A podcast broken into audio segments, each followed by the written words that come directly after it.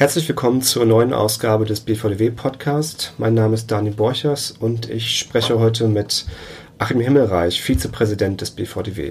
Hallo Achim. Hallo, grüße dich. Wir reden heute über Conversational Commerce, denn du bist nicht nur Vizepräsident im BVDW, sondern auch Lableiter Conversational Commerce. Was ist denn das Ziel eures Labs?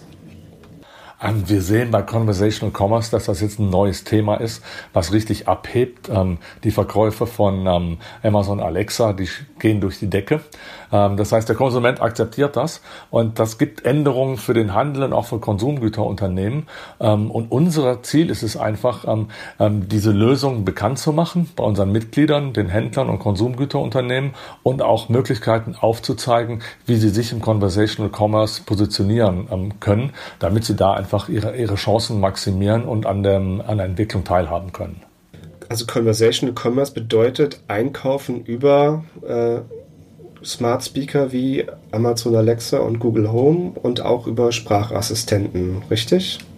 V völlig richtig. Ähm, man man sieht am meisten ja, natürlich Amazon Alexa und Google Home etc. Aber natürlich die Handys, die wir auch alle haben, haben natürlich auch Sprachfunktionen, die, die mächtig genutzt werden. Ähm, das ist natürlich auch Teil des Conversational Commerce. Und dann kann man es auch noch weiter fassen, ähm, weil man kann sich ja auch per Voice vorher über ähm, Produkte informieren und die später dann über eine andere Schnittstelle kaufen. Das ist dann Conversational Commerce im weiteren Sinne. Mhm. Ihr habt ein Kompendium äh, erstellt, eine Art Leitfaden äh, veröffentlicht zum Thema Conversational Commerce. Was sind denn die Kernerkenntnisse eures Kompendiums? Kernerkenntnis ist, ähm, dass ähm, das Thema wirklich ähm, abhebt, dass die Konsumenten das akzeptieren aus ähm, wirklich naheliegenden Gründen, weil es ist einfach bequem ähm, für die Konsumenten. Man kann in der Küche stehen, den Abwasch machen oder, äh, oder kochen und dabei einfach hat man die Hände in Nutzung und kann aber trotzdem äh, was einkaufen, kann natürlich auch das Radio ändern. Ähm, und der Konsument ist auch daran irgendwie schon gewöhnt, auch wenn es neu ist, weil die Sprache ist natürlich ähm, das natürlichste ähm, Kommunikationsmedium, weil das haben wir schon immer. Alles, was vorher digital war, war irgendwie künstlich, eine Tastatur, Multi-Touch-Display. Ähm, deswegen akzeptiert der Konsument das ähm, und deswegen ähm, werden die Geräte auch ähm, in, in, ganz hohen ähm, Absatzraten verkauft. Mhm. Hast du selber auch einen Smart Speaker zu Hause? Äh, mehrere sogar. mehrere sogar. Da gibt es ja schon so einige. Mhm. Wo in der Customer Journey kommt Voice denn zum Einsatz? Das ist, das ist eine gute Frage, weil es gab, nachdem es ähm, die ersten Veröffentlichungen zu Conversational Commerce gab, von einigen ähm, Fachredakteuren Kritik, die gesagt haben, oh, äh, wirklich äh, den Transaction-Button per Voice gedrückt, ähm, haben nur wenige, dass es im einstelligen oder sogar unter dem einstelligen Prozentbereich ist. Ähm, da ist sicherlich was dran, die Kritik ist berechtigt, ähm, die ist aber zu kurz gefasst. Denn ähm, mittlerweile ähm, gibt es für verschiedene Zielgruppen ganz verschiedene Customer Journeys mit fünf bis zwanzig Touchpoints und an jedem Touchpoint findet Kommunikation statt. Die findet heute schon ähm, mit ganz verschiedenen Geräten statt. Äh, man macht was am Desktop, dann greift man das wieder auf Mobile, äh, schaut dann wieder am Social Network nach und ist vielleicht auch im Laden, wo man das nochmal testet. Ähm, und immer ist die Frage, welche Schnittstelle nutze ich denn? Und natürlich nutzt der Konsument ähm, die Schnittstelle, die gerade am besten passt, die am bequemsten ist. Wenn ich an der Bushaltestelle sitze, sitze ist es natürlich das Handy, weil ich das Desktop nicht dabei habe oder es einfach zu aufwendig wäre, das aufzuklappen. Und es gibt viele Schnittstellen, wo Voice potenziell und manchmal auch schon realiter ähm, die beste Option ist. Und dann wird Voice ähm, genutzt äh, entlang der Customer Journey, um sich Empfehlungen geben zu lassen, um gezielten Informationssuche zu machen ähm, oder auch um, um dann tatsächlich die Transaktion ähm, äh, zu vollziehen. Und dann ist natürlich eine ganz schwierige Aufgabe, wenn jetzt 20 Touchpoints gelaufen sind über verschiedene Schnittstellen, ähm, welche Art von Device hat welchen Einfluss auf den tatsächlichen Kauf gehabt. Das, das ist sehr, sehr schwer. Ähm, das heißt, es ist zu kurz gegriffen, wenn man sagt, ähm, ich gucke mir nur die Anzahlen an, wo die Leute tatsächlich per Sprache gesagt haben, kaufe jetzt Produkt XY, sondern man muss die ganze Customer Journey erläutern. Und wenn man sich dieser Frage annimmt, dann finden ganz viele ähm, Unternehmen raus, dass Voice eine zunehmende Bedeutung an vielen Touchpoints hat, die für den Produktkauf letztendlich ganz stark mitverantwortlich sind. Mhm. Welche Systeme bevorzugen denn die Unternehmen derzeit? Man, man kann sagen, ähm, ein Blick in die USA hilft da, weil ähm, wie so oft im Digitalbereich, dass dort etwas früher losgegangen ist. Da stellt man fest, ähm, was wenig überraschend ist, dass Händler tendenziell eher Amazon meiden und sehr viel mit Google machen während Konsumgüterunternehmen ähm, tatsächlich sehr stark auf Amazon setzen. Und die Logik dahinter ist ja intuitiv verständlich. Ähm, Händler meiden Amazon, weil man natürlich potenziellen Konkurrenten nicht unbedingt stärken möchte. Man möchte denen nicht die Kontrolle über die Schnittstelle zum Kunden ähm, überlassen und sucht lieber einen neutralen Player, der kein Händler ist. Und Google ist bislang kein Händler. Man hat noch nicht gehört, dass sie in, diese, in diesen Bereich reingehen wollen. Ähm, und Konsumgüterunternehmen sind schon immer daran interessiert, dass sie ihre Produkte maximal distribuieren. Und da Amazon aktuell der Platzhirsch ist, sie haben auch ganz viel Marketing und sehr viel Vertriebspower in das Alexa-Projekt gesteckt, äh, ist es wenig verwunderlich, dass man dann Amazon als Partner auswählt, weil die einfach am verbreitetsten sind. Mhm, ja. Wie steht es denn um die Personalisierung? Wie weit sind wir da? Wie ist der Zusammenhang von Voice und Personalisierung? Das ist ähm, sozusagen das große Rennen für die Zukunft. Momentan haben wir noch nicht so viel Personalisierung. Ist potenziell zwar möglich, aber ich ähm, spreche mit Google, Alexa oder auch mal Handy mit Siri ähm, und die Empfehlungen sind noch re relativ mechanistisch. Ähm, in Zukunft ähm, wird es aber darauf ankommen, ähm, eben Voice und Personalisierung zusammenzuführen. Der Charme dabei ist, beide basieren auf derselben Technologie, eben künstliche Intelligenz, einmal für die Voice Recognition und dann für ähm, eine gute Personalisierung und individuell relevante Ansprache ähm, basiert das Ganze natürlich auch auf KI. Und das heißt natürlich, dass wir eine ganz neue Form von, von Konsum haben werden. Ähm, vereinfacht gesprochen ist das Modell ja jetzt, ich warte irgendwie ab, bis ich einen Bedarf habe oder ich habe auch rational geplanten Bedarf und dann sehe ich, ah, ich muss mir was zu essen kaufen oder neue Kleidung und dann informiere ich mich. Ähm, das heißt, ähm, es geht vom, vom, vom Konsumenten aus und die Unternehmen haben ihm vorher mit Informationen, ähm, ähm, haben ihm Informationen zur Verfügung gestellt und dann geht die Suche los. Es kommt vom Konsumenten aus, wo, wo die Händler nur ein bisschen angeschoben haben. Und wenn man eben Personalisierung und Voice zusammenfasst, ähm, dann wird der Konsum personalisiert und auch predictive, vorhersagbar. Ähm, das heißt, in dem Moment, wo sich bei mir ein Bedarf äußert oder vielleicht sogar schon vorher, ähm, findet eine Kommunikation mit einer KI-basierten, personalisierten Voice-Maschine, in Anführungszeichen, statt, die eben sagt, aha, heute Abend kriegst du doch ähm, Besuch von drei Freunden, Freundinnen von dir und ich weiß, die mögen gerne Italienisch. Ich habe in deinem Vorratsraum, in deinem Kühlschrank gescreent, äh, Pesto hast du noch, ähm, da brauchst du noch die und die Ingredienzen, soll ich das jetzt bestellen?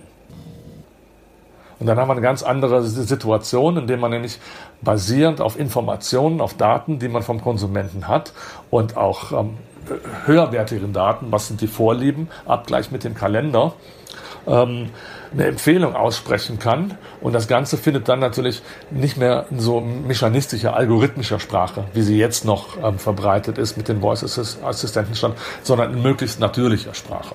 Das hört sich jetzt an wie eine Zukunftsvision, ist natürlich auch eine, ähm, aber eine, die sehr viel schneller kommen wird, als, als die meisten jetzt denken. Man hätte ja auch nicht vor zehn Jahren gedacht, dass man in der Küche steht und ähm, sucht sich seine Lieblingstitel aus, indem man in eine Box spricht. Das hätte man vor ein paar Jahren nicht geglaubt.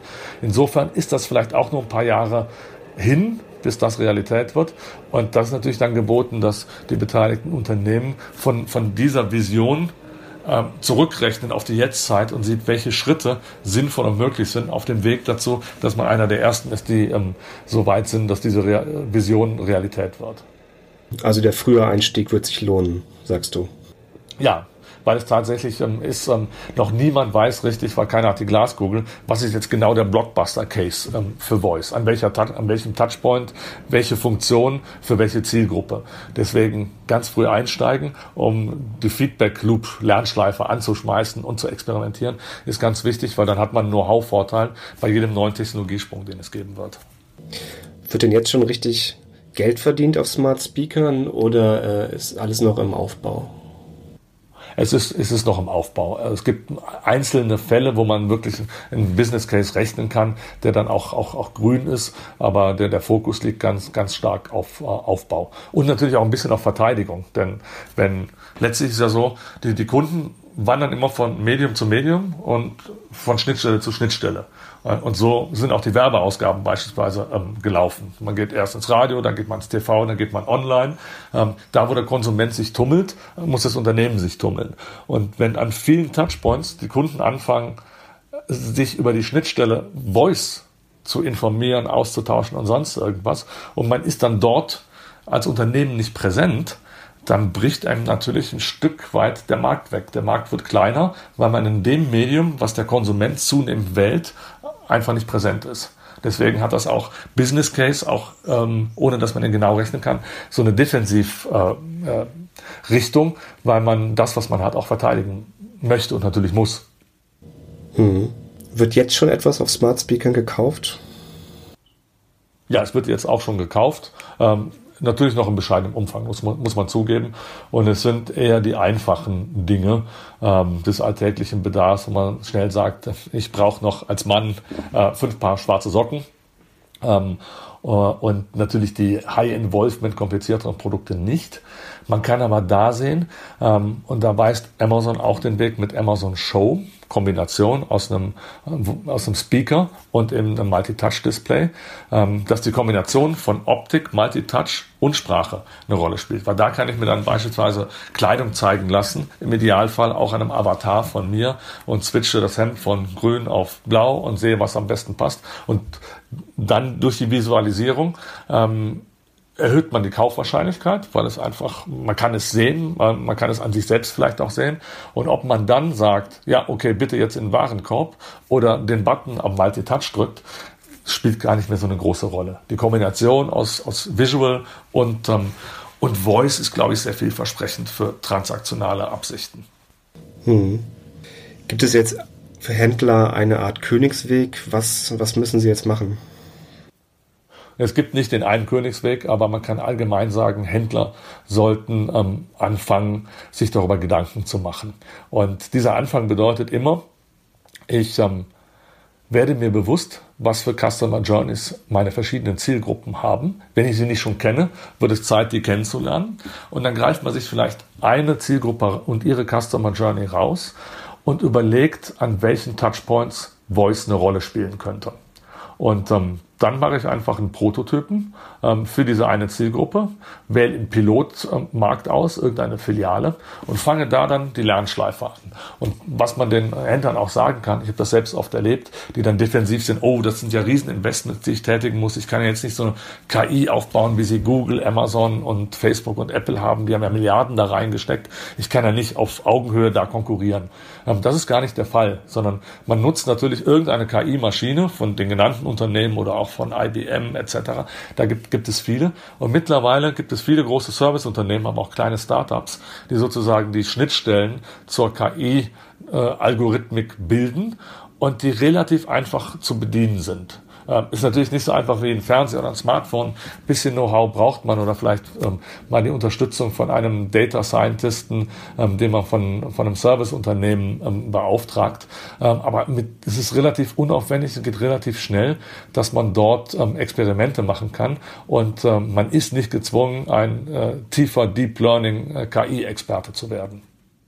Gibt es Händler, die jetzt schon äh, sehr viel richtig gemacht haben beim Gang auf den Smart Speaker? Ich glaube, ähm, das Urteil richtig und falsch, ähm, dafür ist es noch zu früh. Ähm, da müssen wir das erst abwarten.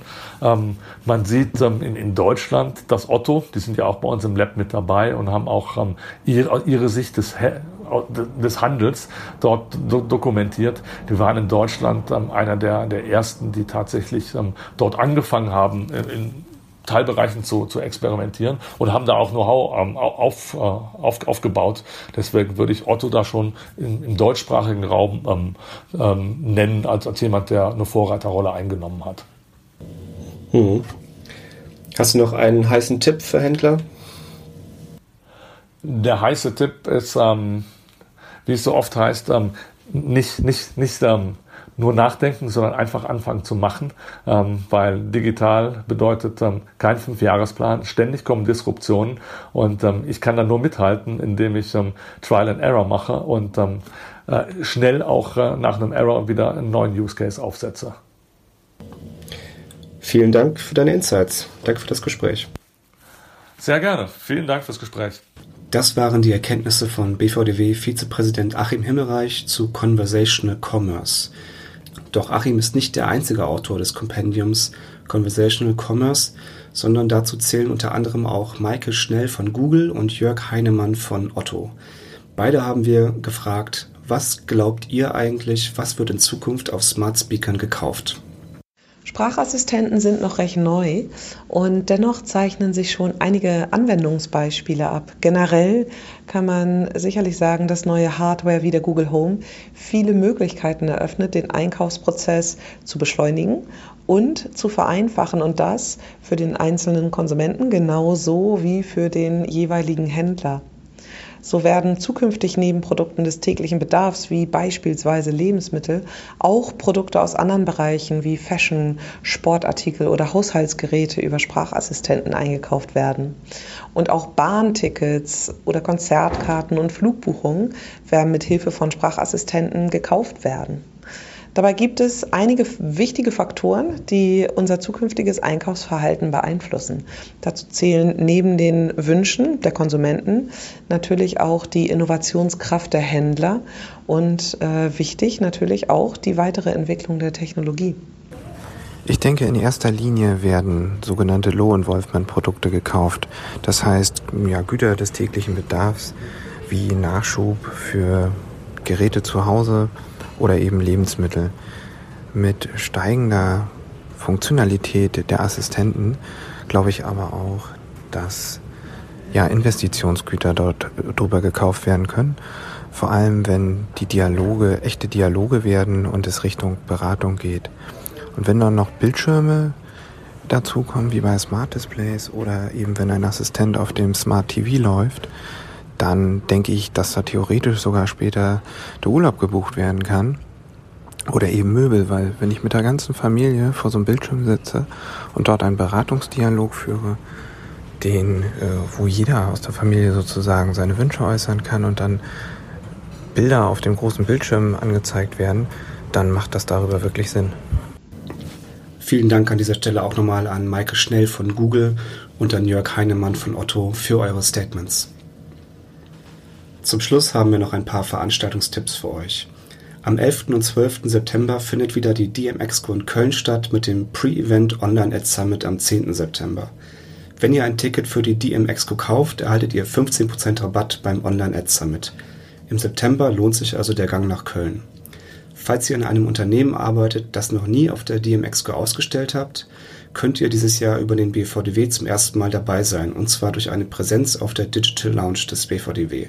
Voraussetzung ist natürlich die Mitgliedschaft im BVDW. Und für Nachwuchskräfte der kreativen digitalen Wirtschaft, die jünger als 30 Jahre sind, weisen wir gern nochmal auf den Challenge Award hin. Unter www.challenge-award.de könnt ihr kostenlos am Award teilnehmen und als Finalisten dürft ihr euer Konzept für die digitale Zukunft sogar live auf der Demexco vor dem Publikum präsentieren. Schaut euch einfach einmal die Website die Aufgabenstellung an und macht einfach mit. Ihr habt nichts zu verlieren. Danke fürs Zuhören und bis zur nächsten Ausgabe des BVDW Podcast.